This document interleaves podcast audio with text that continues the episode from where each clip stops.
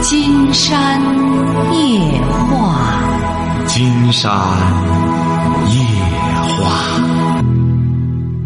晚上好，听众朋友，我是您的朋友金山。金山夜话的微信公众订阅号是金山白话，金山夜话的官方微博是新浪和腾讯，都是金山夜话博主。咱俩先聊聊哈。哎，金老师，哎，咱俩先聊聊。啊，我觉得你得理解这一点。这个首先，中国啊，它这个南北方啊就有差异，晓得吧？嗯。哎，你得了解这个这个中国人。你要到欧洲之后，多少个国家来的中国人，你你要记住了。这个当然，你现在也年轻。这个河北人和山东人就不一样，山东人和这个河南人就不一样，湖北人。和这个湖南人就不一样，他这个差异是挺大的，性格脾气差异是不一样，嗯，但是差距是比较大的，晓得吧？啊，呃，这个四川女孩呢，你毕竟她和北方女孩也不一样，她这个心啊比较细，她不像北方女孩一样，这个北方女孩你把她拖床去，她就跟着你一堆一块的，怎么着都干什么？这个四川女孩她有她的这个。慧巧的一面，就是巧慧的一面。嗯，所以说，我觉得你找这个女孩子之后啊，你首先要考虑到地域文化的差异，你得去了解她，晓得吧？嗯。哎，你得了解她。我是觉得她呢，对你呢还是很痴情的。她跟着你在那住着地下室干什么的话，你不能完全把她当成一个平等的竞争对手。你要爱他的话，我觉得你绝对不能这样，你得慢慢来。哎呀，啊，陈老师，啊，是，他肯定之前的事情他没跟你说过，嗯，没说嘛？我说的他，他说的话是断章取义。嗯，之前发生过很多事情。你俩？呃，就是说在地下室的时候，就是在地下室之前，我们在一直在四川。啊。他读书，我工作。嗯，那个时候我不给他任何的压力，就是比如说包括经济上啊，任何的事情上啊都不用他管。嗯，然后到北京了之后，然后就是刚开始我去就租的房子很差嘛，在地下室，然后我就想多挣点钱嘛，给自己找了三份工作。然后每天就是大概早上七八点出门，晚上十一点到家吧，十点半以后，就是每周工作六天半，休息应该有半天吧。呃，这个情况持续了三个月，就是这三个月，把我的这个很多东西改变了。在这三个月里，就是他一直抱怨，就是他看到我那么忙的工作，他我感受不到他对我的关怀。你为什么不带着他出去一块儿做呢？他做你这个助理一块儿出去做多好呢？他那时候还没毕业呢。他没毕业，他不是和你在北京住着吗？对呀，那个时候我我把他带出去过，嗯，带到我在顺义那边兼职的地方啊。然后还有我在这边兼职地方，就是，但是他也不能天天跟着我去。他为什么不能？他他不天天跟着你，他整天在个地下室里，他不憋着难受吗？但问题是，就是像干我们，他也是教钢琴的嘛。啊。他至少先得就是有几首曲子。我当时买了一个，就是说的相对那个简易的电钢琴。我说你在家练，练好了，到时候出去应聘去。不行，我觉得你呀，呃，你不不太了解四川女孩这个四川女孩她独立性也比较强。她为什么一开始她对你这么百依百顺啊？很简单，你这一说我就知道了。因为你在，因为你在四川的时候，你给她的这种宽松、这种迎合，她已经习惯于这样了。对。所以说，她到北京觉得你变了。人家这你越说，越说明这个女孩没变，你变了，而你变呢，你没有带着她变，其实四川女孩很聪明，你应该带着她变。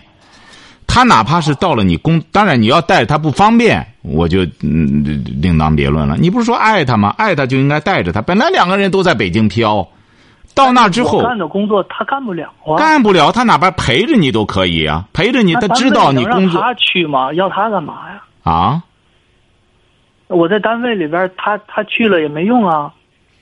您瞧瞧，您这样的话，他就成多余的了。她不是那种闲下来的女孩儿，你怎么着怎么着，她就依赖着你。四川女孩儿她不是这种女孩儿，所以我让她练好了出去应聘的嘛。那她就觉着，你想一想，那她觉着我凭什么要和你在这儿呢？那你那我跟着你干嘛呢？她会这样认为的。你要今天转变一下，你要是个女孩的话，你就会意识到了。那他一看，那我陪着你干嘛呢？我除了陪你睡觉之外，什么你也不管我，那我还要自个儿练好了，我再应聘到别单位去之后，那我跟着你来干嘛呢？他会觉得自个儿，他他会觉得这份爱就没有价值了。金老师，金老师，嗯，就是说到睡觉这个事儿，呃，我有个难言之隐。他讲了，女孩子就这样啊，对，我觉得这就是四川女孩的不一样。你看，你看，你看我那芬达上那女孩，男的都够了，女孩还睡不够。但四川女孩她有这种把控，你不行，我陪着你干嘛呢？我凭什么要这样呢？其实我觉得女孩子对自己的一种性资源的这种珍惜，或者说不放纵，这不是什么坏事儿。所以说我后来呢，今天我通过和这个和你这个女朋友聊啊，我觉得你应该珍惜她对你的这份痴情，她还是挺挺依赖你的。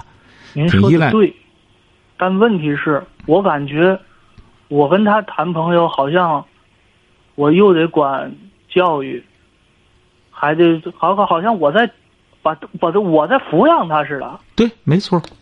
这个这个这个女孩子就，但是有一点你要记住哈，啊，我这不问你了吗？你首先爱不爱这个女孩你要爱她，一开始就是这样。女孩子一开始对心爱的人呐，她都是有点恋父情节的，无论大小，她会觉得她特别依赖他，特别的希望他娇宠自己，希望他教自己，宠自己。一般的女孩，她一开始都是让她只有这样，她才会全身心的奉献给你。当然，你也还是太年轻，这是第一点。第二点，你比如说，如果要是你带着她，慢慢慢慢的，她感觉到了你的这个价值，你在众人面前你的这种能力，其实也是在打造你的形象。我在书中为什么说我说？这个恋人之间、夫妻之间的爱，它是分三个境界。一开始相互信任，他信任你，从四川跟着你跑跑到这个北京来了。第二点，相互理解，你们这个相互理解这一关没能过，哎，相互为什么呢？也是都是太年轻。因为为什么相互理解这一关，很多年轻朋友过不了这一关？他必须得和第三点结合起来。就是欣赏，做不到相互欣赏的话，起码他得欣赏你。当你的那种工作的风采，我不知道你看过美国人拍的一个电影叫《美丽心灵》，《美丽心灵》就写了一个诺贝尔获奖者，那个男的，任何女的都不愿和他谈对象，觉得他他有病，他确实精神分裂，精神分裂，他很聪明，他学校那个校花很喜欢他。很喜欢他之后，最终终生陪伴他。他后来自这个自理能力都不行了，但是他获得了诺贝尔奖。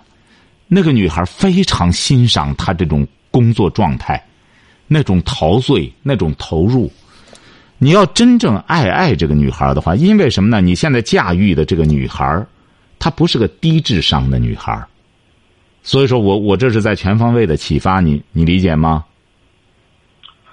金老师，您说的就是这个相互欣赏。相互欣赏，你现在做不到。本来你就是他的老师，就是说白了，最好的、最好的这个什么，是一方欣赏就可以了。他但是我他仰视你就可以了。我喜欢的东西，他不欣赏我呀。你没能做到这一点呀，你还没能做到。你想想，我不是讲过吗？人的价值啊，它分两部分，一部分是自我价值、自我认同的，一部分是社会价值。你比如你看《瓦尔登湖》，梭罗，梭罗那个时候，他尽管哈佛毕业，他社会价值这一块他没实现。那时候在美国，必须得是有钱人干什么的，梭罗不屑于这样，所以说他只能跑到。瓦，他只能跑到森林里去住，但他自我价值这一块一百年之后开发出来了。当时写《瓦尔登湖》的时候，可能卖了几百本吧，一百年之后，已经进入了世界名著系列了。所以说，这就看你的事业心了。你的事业心，你要真正达到那个高度，你要真是全身心的投入了，我觉得。你这个女朋友，她会成为你这个很好的助手的，因为她也懂钢琴。的意思就是让我挣钱去，然后吸引她。然后干嘛？吸引她。吸引她。她就被我吸引了。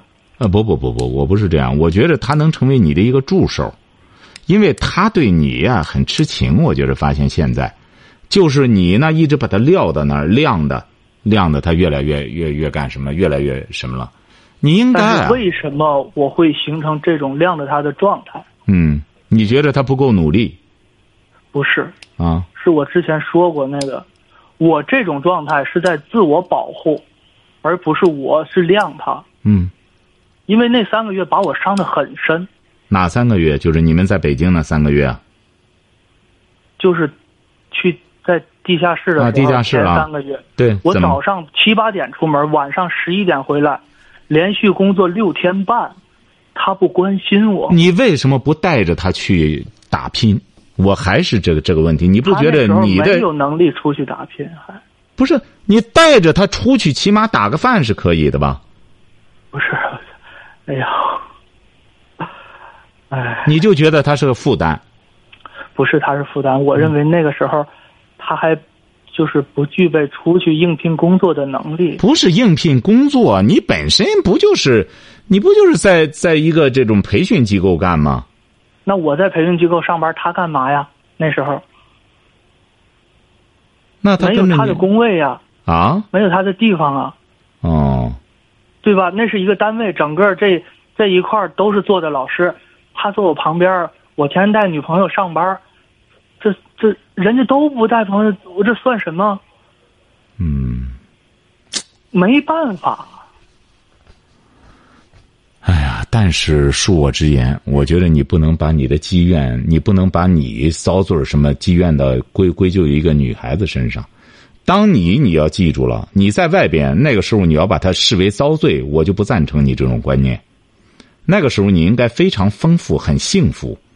你那种工作疯狂的状态应该很幸福，但你把那个当成一种痛苦的话，我就不赞成你这个观点。金山老师，我没觉得上班是遭罪。嗯，我觉得我很充实上班。但是他很痛苦。回来以后，但是他很抱怨，我就很难受。那当然，他很痛苦啊！你得知道，这个人都是闲出来的毛病啊。不是金山老师，那作为一个人，是不是应该相互理解？您看，你要。你你要不听我的，你最终的结果就是他不回来拉倒。当然，你要彻底想放弃他了，那我是觉得一个一个男孩子有这么一个痴情的女孩一直干什么着，他实际上我觉得他还不是说和你爱这个钱什么的，他还不是这种人。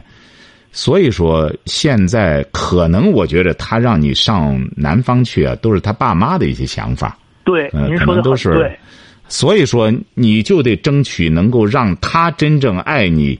投入到那个份儿上，女孩子就这样，她可以放弃她爸妈的一些想法，她爸妈肯定要尊重她的意见的。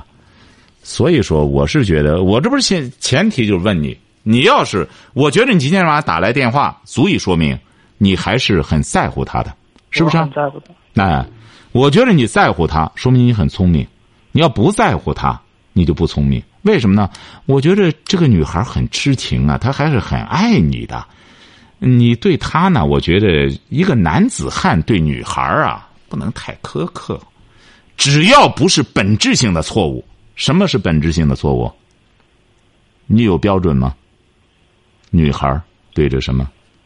就是有第三者嘛。对，他只要没背叛你，这就足以了。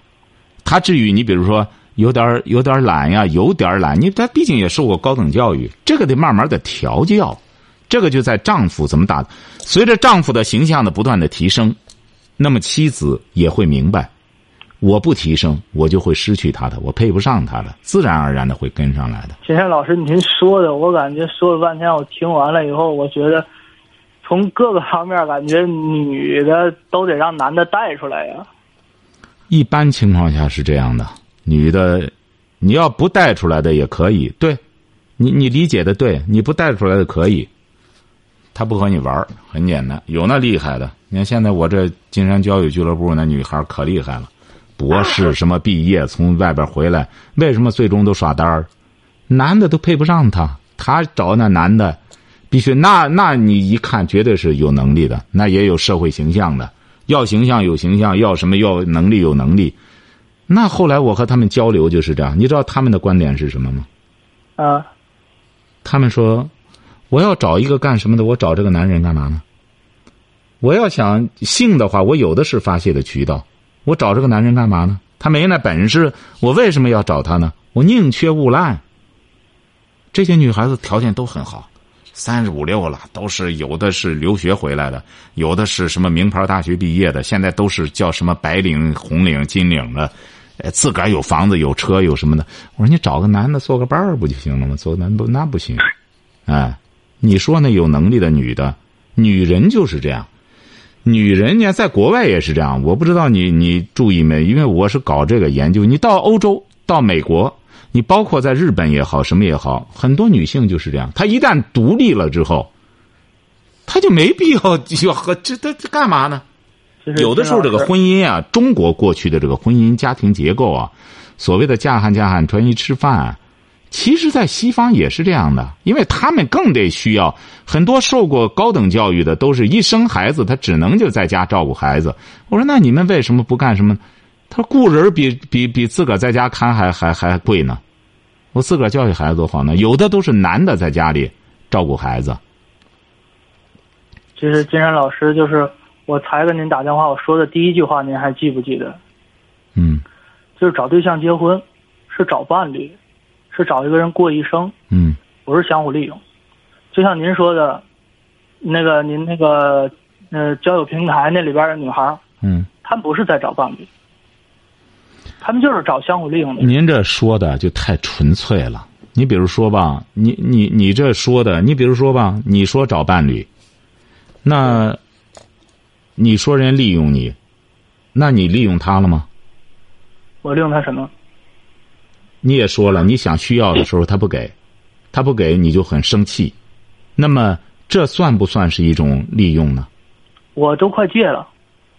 他不是在戒了，你看你这有你偏执的一段。我记得我曾经看过一个美国电影哈，很好，他就其中有这么一段那小伙子呢非常痛苦，因为他女朋友走了，女朋友走了之后，最终他那个阿姨。就给他讲这段情节，你看美国人啊，美国的很多电影啊，他是在教给一些年轻人怎么为人处事的。那个小伙子很痛苦，因为他挺爱那个女孩子。后来他那个阿姨就给他讲了：平时不做工作，想要了，那怎么可能呢？你这个东西都是你平时两个人感情你情我愿的事儿，他得有那个感情和谐的时候，他才有可能达到这么一个一个状态。你说你戒了，这算什么呢？你看你这么偏执，我觉得你的确是。今天晚上我们通话，我觉得很有很有意义。你太，你想，你对于这么一个女孩子来说，她能不觉得你强势吗？你这样弄她的话，只能挤兑她跑。那这说明你这个女朋友，我还刚才批评她呢，我还认为你你再怎么说的话，挺努力干什么？你要这样的话，你不相信，您就再换下一个女孩的话，她也不会这样。现在这女孩子，哎呀，也可以说叫现实，也可以说她得为她自己考虑。因为什么呢？女孩子她要生孩子的，你知道，女孩子生一次孩子就是玩一次命啊。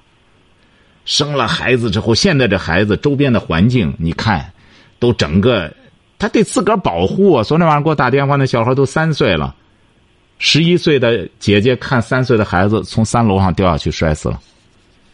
现在孩子你不好好看着干什么？他很多事儿啊！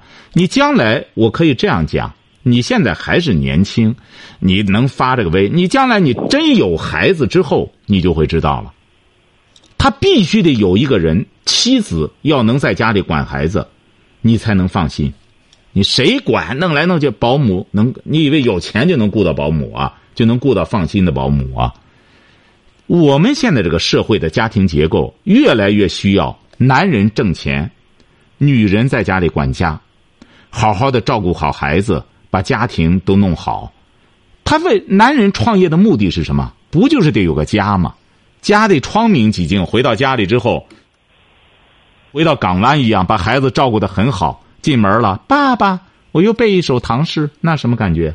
你两个人整天都在外边打拼，你挣钱干嘛呀？你看打我电话的好多女的。有一个问题，我您说，我感觉好像是就是刚才有一个问题，就是我脑子里冒了很多问号。您说，就好像就是刚才我说这个事儿不是相互利用，找朋友。然后你也可以说叫相互利用，也可以说叫相互帮助，你就看你怎么来定义了。所以说，你这个词语啊，你比如我就说现在一样。说职场，职场，我说你也可以叫劳务市场。我们有些朋友就不理解，说职场，职场怎么回事？我说说劳务市场你就理解了，这有什么呀？就一块大家在那打工，你和人家在天桥底下弄弄个锹在那干着没什么区别，只是他们体力劳动，你脑力劳动而已。脑力劳动就比体力劳动怎么着勾心斗角的事儿多。所谓的职场就是勾心斗角的，比那个劳务市场更麻烦。所以说，你一定要记住，你这个定义啊，你你就看你你从哪个角度来看了。然后您就是第一次，就是第一反应就跟我说，就是说我有需要了。这很正常啊，这是很正常。我我知道这个正常，但我觉得这个不是最主要的问题吧。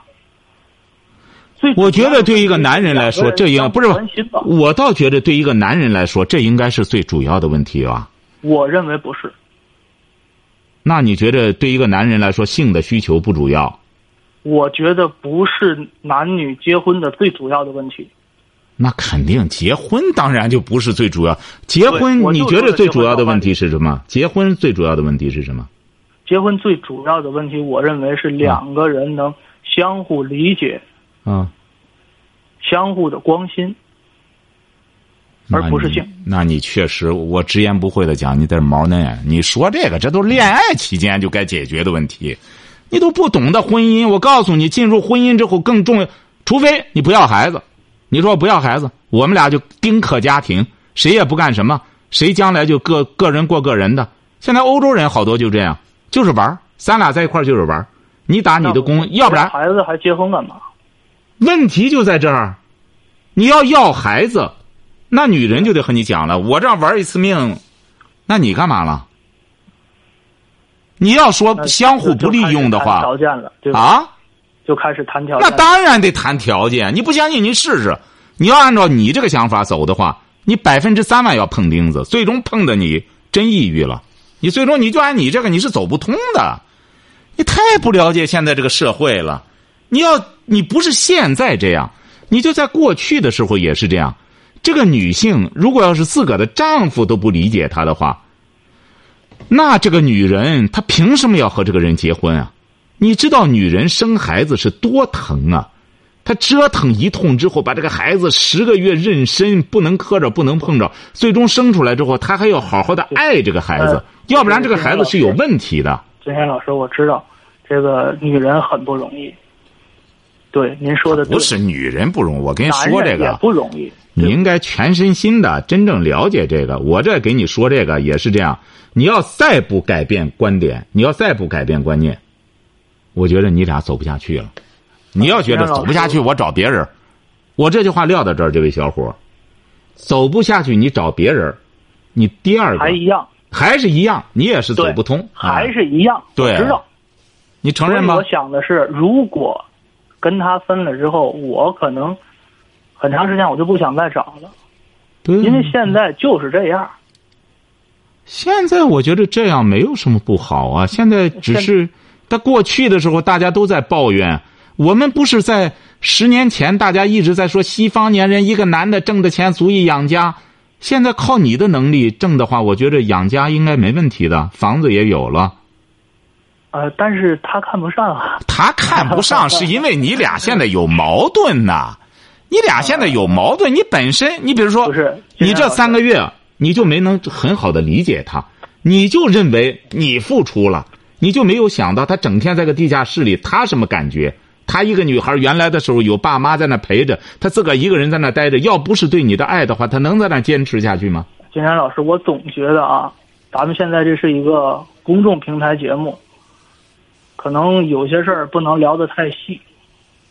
对，其实有很多事情，很多微观的东西，我们不能拿出来把它亮出来。为什么不能亮啊？我们没有什么，只要感情、婚姻方面的，没什么不能亮的，连性生活都能亮了，什么不能我亮？我有一种感觉，就是说，您在跟我说一些东西的时候，确实您呃说的很有道理，但是说您在这个整个的道理当中省略了一些东西。举例子可以说就行，啊，现在可以不是我给你时间这。个具体的例子，我我因为我在这个咱们这个短时间通话，我不可能所有记住所有东西，但是我的整体感觉是这样的。那当然，省略的多了。它整个过程，你比如说吧，对。所谓恋爱什么细节方面的操作就是，这些省略的东西很重要也。那当然。你说要是 那是很简单，你说夺取一个政权，说起来，呃，这这推翻这把日本鬼子打走，那具体的操作过程就看能力了。哎，你不要认为啊，你比如这位小伙，你不要认为这是我的一个发现，你没有发现，这就看能力。没错，两个人能不能走入婚姻，很复杂。有些人走不到那个时候，甚至走了之后再离婚。那么，这个谁也怪不着谁。我说了，所有离婚的，我说过一个巴掌拍不响。你像你俩现在也是这样。我作为一个，就是说作为一个，我作为一个专家的角度，我是觉得，我现在就是我我让你女朋友挂掉，我就是想跟你说的。我觉得现在问题主要在你这里，你知道为什么吗？您说，啊，为哎为什么我说就是你说省略的东西，主要问题在你这儿？为什么呢？因为你是一个男人，这首先是一个男人，一个是你是把握这个风向标的，为什么呢？是他从四川跟着你来北京了，不是说你跟着他跑广东去了。那么他来了之后，你说省略的东西很对，就是你没有很好的把控好，而且直到现在也不认账。我刚才启发你的事儿，如果要是你要明智的话，你今天回过头来你理解一下，就是当你那三个月的时候，那也是你最丰富的时候。你想想，你要是干的没意思的话，你不会那么全身心的投入。可是也是他最寂寞、最痛、最孤独的时候。如果要是你现在我启发你之后老师，这儿就有一个问题，啊，我这儿就有一个问题。你说您说那三个月是我最丰富的时候，对是他最痛苦的时候，对不对？对，但给我的确实感受，我那三个月从工作上是丰富的，在感情上我是痛苦的。你看你怎么还不理解这呢？你当然得痛苦啊，他哪有心思和你谈情说爱？但他一天在家里熬那么长时间，对不对？啊您是突出了我工作的丰富，突出了他感情的痛苦，对而您忽略掉了我感情的痛苦。你不你不应该再追求感情。那个时候我跟你讲吧，为什么呢？你太贪了。哦，你都干什么了？回来你这个你还得高兴，你是不是太贪了？你想一想。我那么努力的工作，然后我还贪金山老师。好，您这样哈，咱咱咱们聊着的时候吧，有有有好多听众啊想参与，咱这样咱都聊聊哈。这这是一位北京的听众朋友参与，你也受受启发哈。咱这样，咱金山老师，哎等一会儿，等一会儿，等一会儿。不是没事儿，接进来没你不用挂电话。不是，金山老师，啊金山老师，这个有这么一个问题，有这您说么一个问题啊，您说啊，金山老师，您是专专家，我尊重您啊，啊，我愿意跟您通话。啊但问题是，进来这观观众，我不了解他的身份，如果他说的话我不爱听了怎么办？没关系，不不爱听，我会我会我会给他讲的。那那就先不讲了。咱有好多听众讲的还是很有道理的，咱多多方面去思考这个问题嘛。因为很多人说话，我您说话我特别爱听，但是很多人说话我听不进去的。呃，不是没关系，那咱先听听他从哪个角度，好吗？好嘞。哎，你你也可以直言不讳的，你也可以有发表观点的，你也可以反驳。您是专家，我愿意跟您聊。不是，你可以反驳，你你可以反驳的哈，好吧？哎哎，好好哎哎哎。喂，您好。啊，金山老师您好。啊您是北京的哈？嗯，是这样，我因为我听嗯大家讨论的，嗯，我在北京也待过多年啊，我家是济南当地的啊，嗯。是这样，嗯，就是这个小伙子吧，他在北京这个打拼啊，这个生活状态是几乎很多北漂的年轻人都经历过的。就是他不不是说他不承担这个女孩儿，嗯，就是在他的工作状态中，他没有能力，呃，他没有时间和空间去承担另外一个人。这是呃，就是现状就是这样的，啊，但是站在这个女孩的角度呢，她二十多岁，呃，是她最好的年龄，她跟那个男孩的话，应该比二十五岁还小，呃，她提条件，站在他的角度的话，他也是应当提的，嗯，嗯，怎么说呢？嗯，这个他这个现状。我是这样解决的，我我也是在北京很多年啊。他如果你没有团队的力量，你在北京置业，呃，也是呃有一些压力的。我家是济南的，然后我就把家在济南，但是在北京工作，这样来回跑。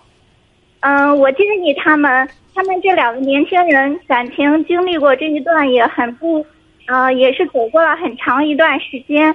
这个女孩和这个男孩也比较有感情，嗯，这个男孩呢也没有说，嗯，也没有说他不想去承担，但是他的那种状况下，他也没有没有那个，呃。好好，我理解理解，您您就他力不从心。好好，我理解理解。好好好，行行行，好好好好好挂掉。老师，因为时间快快到了，咱再讲讲。好好挂挂挂掉这位朋友吧，挂挂掉这位朋友。哎，好。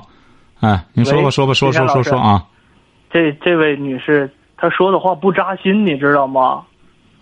没得说到点儿上，这话说的得扎心，你知道吗？不是，我告诉你哈，我我先告诉你啊，咱还有几分钟，我得告诉你哈。哎哎，我觉得你啊，还是珍惜这个女孩子哈。我我我还是坚持我的观点哈。我我写文章我也说了，这个现在这个创业。好多年轻人把创业当成一个遭罪的过程，我觉得这就是一个非常错误的观念。其实人在创业的时候是他最富有魅力，也是最充满活力的时候，这也是他最精彩的，呃，人生的一段。像你现在也是这样，你对那一段的解读，我作为一个旁观者，我不赞成你那样。就是说，你你本身在外边回来了。